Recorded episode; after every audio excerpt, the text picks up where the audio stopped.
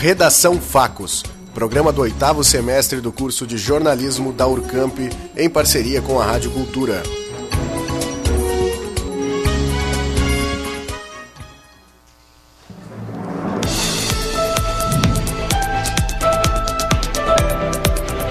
Daeb instala bueiros em rua do bairro São Judas. México relança a busca aos estudantes desaparecidos em Guerreiro. Maioria do STF apoia a tese que pode anular condenações da Lava Jato. Manuel Machado assume a prefeitura de Bagé. Casal paraguaio é preso com 200 quilos de maconha. Sorteio de casas do Residencial Moriá vai acontecer neste sábado. Paul McCartney entra escondido em sessão de cinema. Desemprego atinge mais de 12 milhões de brasileiros. Projeto que veda licenças para mineração de carvão pode ser arquivado. Prefeitura inaugura a iluminação dos campos do Militão. Sarau noturno acontece neste sábado no cemitério da Santa Casa. Bagé registra o menor número de vítimas fatais no trânsito. Agora, no Redação Facos.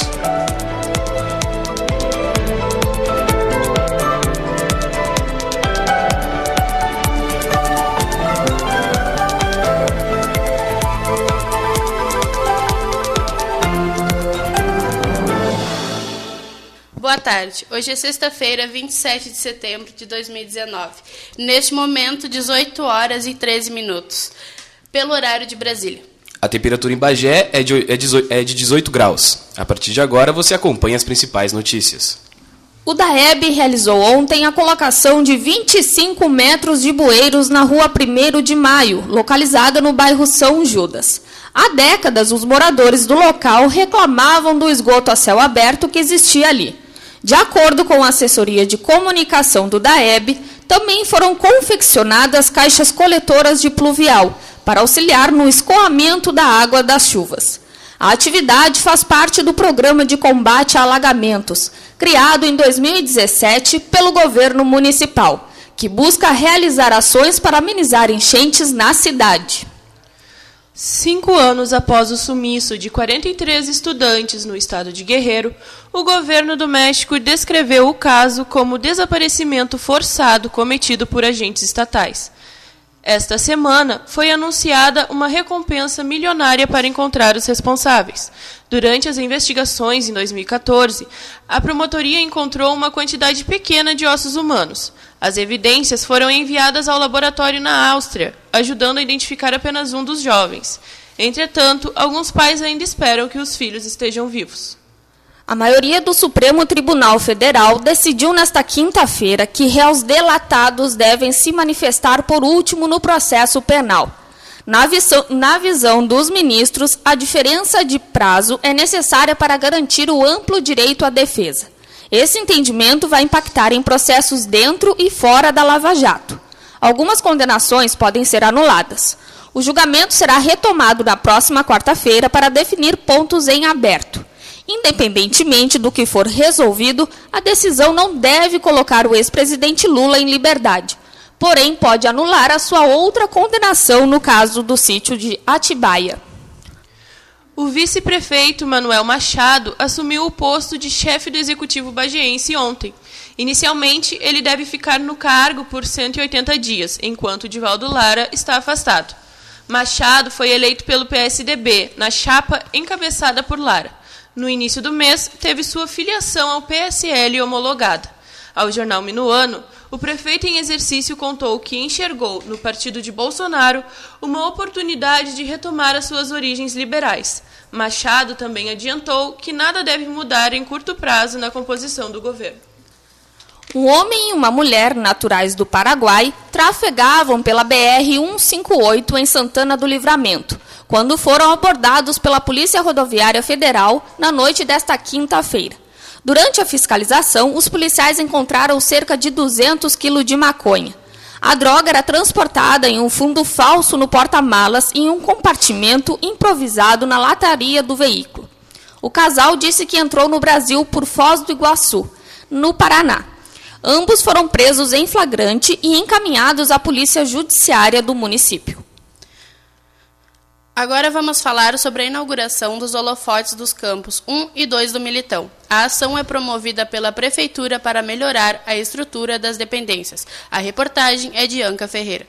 A Secretaria de Juventude, Esporte e Lazer inaugura hoje a iluminação dos campos 1 e 2 do Militão. O secretário João Chardozin relata a satisfação de entregar à comunidade uma obra aguardada há quase 30 anos.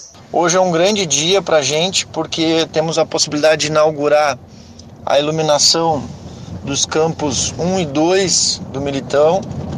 É um investimento aí é, de emenda federal do deputado Afonso Ran, que é parceiro do esporte de Bagé. Uma contrapartida também do nosso município, que investe muito na área da juventude e do esporte em Bagé, que depois de 30 anos praticamente aí nós temos novamente a iluminação nos campos e podemos ter os famosos torneios de verão. Para comemorar essa conquista, a secretaria vai realizar um torneio de pênaltis, algo inédito no município. Vamos fazer hoje uma, um torneio, né? Um torneio novo que nunca foi realizado na cidade, um torneio de pênaltis. Não tem idade, enfim, crianças, idosos, masculino, feminino, qualquer pessoa é, pode participar, né? E nós temos 64 duplas inscritas, né? A premiação vai ser um troféu ali, primeiro, segundo, medalha para terceiro e quarto. Convidar a comunidade para vir, ainda dá tempo, né? ainda dá tempo de, de vir aqui prestigiar torneio vai até meia-noite, provavelmente, aí com os atletas fazendo seu churrasco, sexta-feira. Somando os dois campos, foram colocados oito postes e 72 refletores. Ianca Ferreira para o Redação Facos. A partir das duas horas da tarde deste sábado, vai acontecer o sorteio das unidades do residencial Moriá para as pessoas já contempladas nas seleções realizadas no Militão. Ou seja, os moradores do loteamento construído no bairro Morgado Rosa vão conhecer a casa onde irão morar. Cerca das 1.200 unidades do residencial, construído através do programa Minha Casa Minha Vida, estão em fase final de execução. A previsão é de que até o final do ano as residências sejam entregues aos sorteados. Segundo a construtora responsável pelas obras, o empreendimento está 97% concluído. Mais de 12 milhões de brasileiros estão desempregados no último trimestre. É o que aponta os dados divulgados nesta manhã pelo IBGE. A taxa de desemprego no Brasil foi de mais de 11% no levantamento realizado em agosto. O índice é igual ao da última pesquisa, feita entre os meses de maio, junho e julho. O estudo ainda aponta um novo recorde no número de trabalhadores sem carteira assinada cerca de 25 milhões de pessoas trabalham por conta própria, um aumento de quase 5% em comparação ao ano passado. Paul McCartney revelou em uma entrevista no programa americano The Late Show que entrou escondido em uma sessão de cinema do filme Yesterday. O ex-Beatle contou que ele e a esposa se disfarçaram para ficar em meio ao público e ver a reação das pessoas sobre a obra. Yesterday conta a história de Jack Malik, um compositor frustrado que acorda após sofrer um acidente, sendo a única pessoa que se lembra dos Beatles. Conhecendo a, as canções da banda, Jack assume os créditos pelas composições e tem uma ascensão meteórica passando a lotar estádios. Para quem ficou com vontade de assistir, o filme já entrou em cartaz no cinema de Bagé. O deputado Edson Brum, do MDB, apresentou parecer contrário ao projeto de lei do deputado Fernando Marrone, do PT. A proposta dispõe sobre a vedação da concessão de novas licenças ambientais para atividade de mineração e exploração de carvão mineral no Estado. De acordo com o MDBista, a cidade de Candiota pode ser afetada, por ter as principais reservas de carvão do Rio Grande do Sul. A posição será avaliada pela Comissão de Constituição e Justiça. Se o relatório for aprovado, a matéria pode ser arquivada. Até o momento, Bagé registra os melhores números dos últimos 10 anos envolvendo acidentes de trânsito. Segundo o Detran do Rio Grande do Sul, a Rainha da Fronteira teve os números mais altos em 2008, com 10 vítimas fatais, 2009 com 12 mortes, mortes no trânsito e 2012 com 11.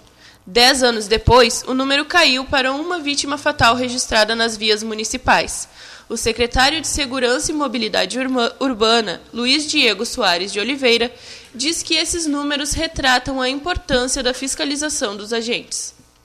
Ao completar 11 anos, o Sarau Noturno vai voltar a oferecer apresentações gratuitas para os bagienses. A reportagem é de Letícia Frank. Reconhecido nacional e internacionalmente, sendo apresentado inclusive no Cemitério Britânico, em Montevidéu, a iniciativa idealizada pela historiadora Clarice Ismério também já rendeu um livro e foi objeto de estudo para projetos defendidos no Brasil, Uruguai, Peru, República Dominicana e Portugal. Sarau Noturno é um evento que há 11 anos nós fazemos fazemos em Bagé é feito pelos acadêmicos da Orcamp e nesse evento se conta um pouquinho da história de Bagé através de personagens locais e da literatura internacional. Essa é a primeira apresentação, depois nós teremos uma apresentação por mês até o mês de dezembro. A ideia de Clarice é oferecer uma apresentação mensal, sempre aos sábados, para garantir que mais pessoas da cidade e região tenham acesso ao espetáculo. Fica o convite para participar do Sarau Noturno,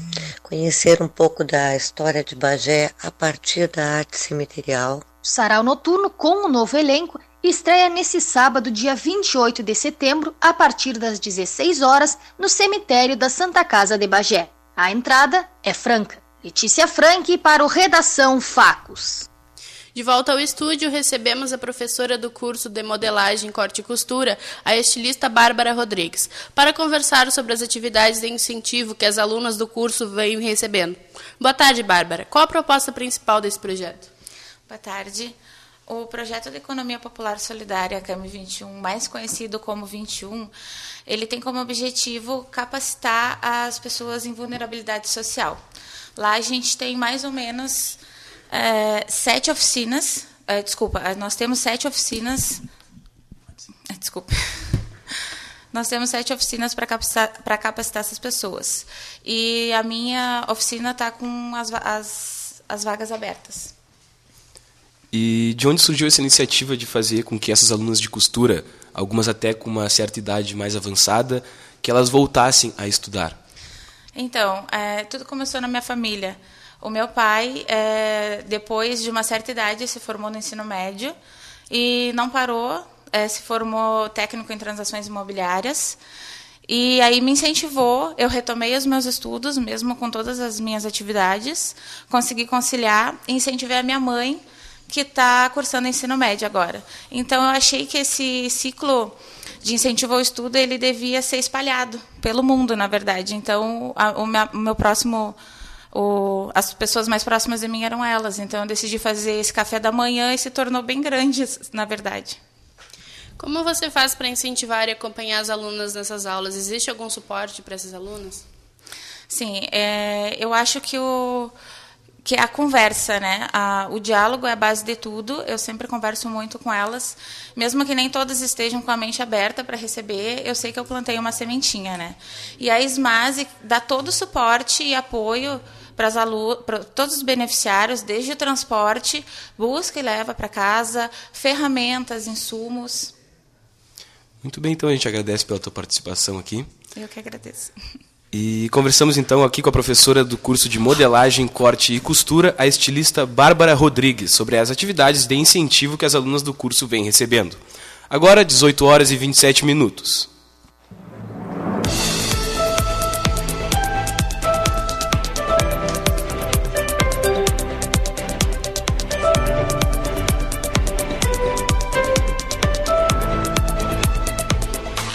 A temperatura da rainha da fronteira, da fronteira é de 18 graus. Para o fim de semana, o tempo se mantém como o dia de hoje, firme na maior parte do tempo. Os termômetros devem marcar entre 10 e 28 graus. Já para segunda-feira, a previsão é de pancadas de chuva na parte da tarde.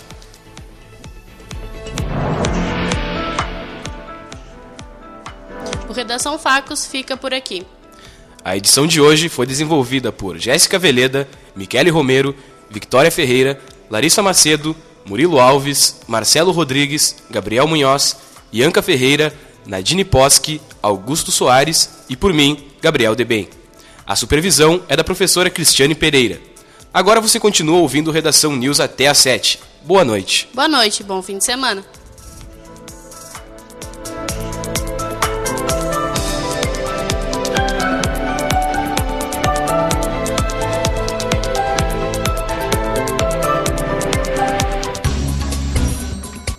Redação Facos, programa do oitavo semestre do curso de jornalismo da Urcamp, em parceria com a Rádio Cultura.